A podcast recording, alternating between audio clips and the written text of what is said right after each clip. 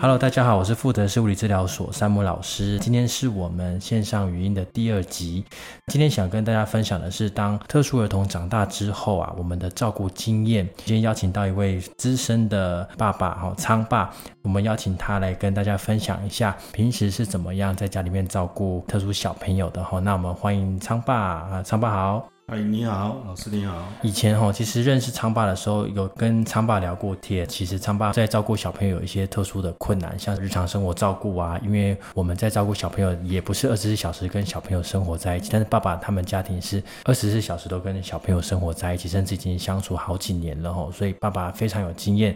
想请爸爸跟大家介绍一下你们家庭的成员组成，还有特殊小朋友的状况。哎，你好，我是昌爸，然后妈咪，然后弟弟啊。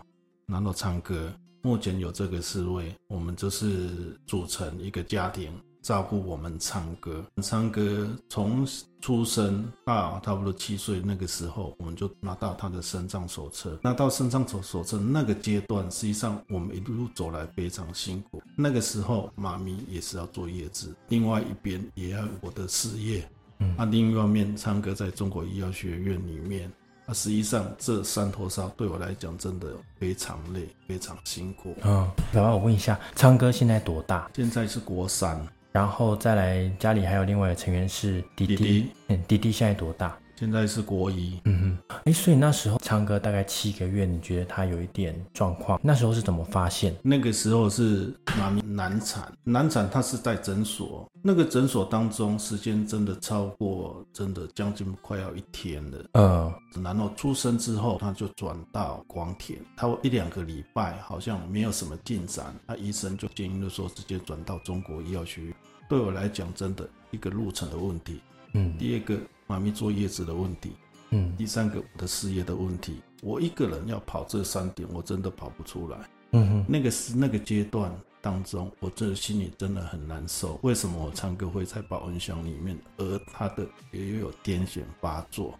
嗯，哎，那那时候保温箱大概住多久？将近没一个月。这一段期间，我一个礼拜最少跑中国都是有三趟那一段期间，我有跟妈咪讲的时候，你要不要去看一下唱歌？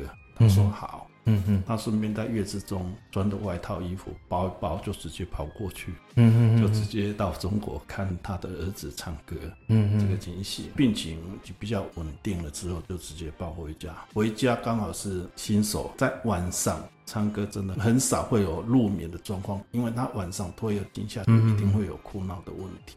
所以那那时候带回家照顾的时候，你们觉得他的动作有没有什么地方是你们真的看起来有问题的部分？有，那个时候人家所说的七折背尾，嗯，都还没有达到那个目标，而且是头尾都会比较小，嗯哼，发展状况吞咽也会比较有一点阻碍，嗯哼，这个经历。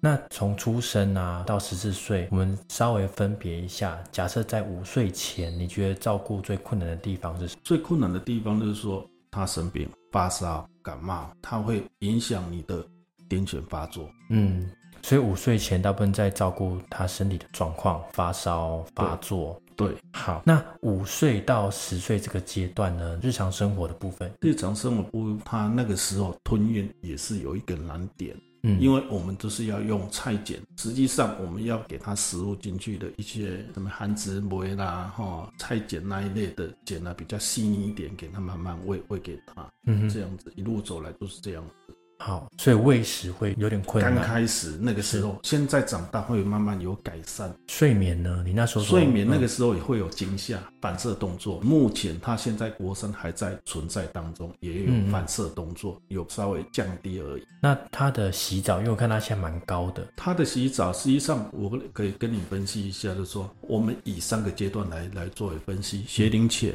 国小、国中。嗯。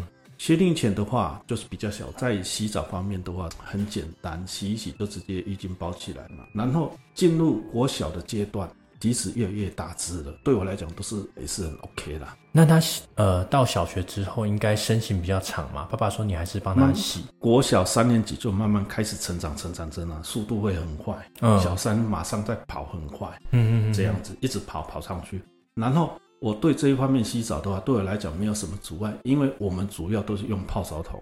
用泡澡桶。对，泡澡桶它水的水量的话，就只有一个差不多两个拳头半。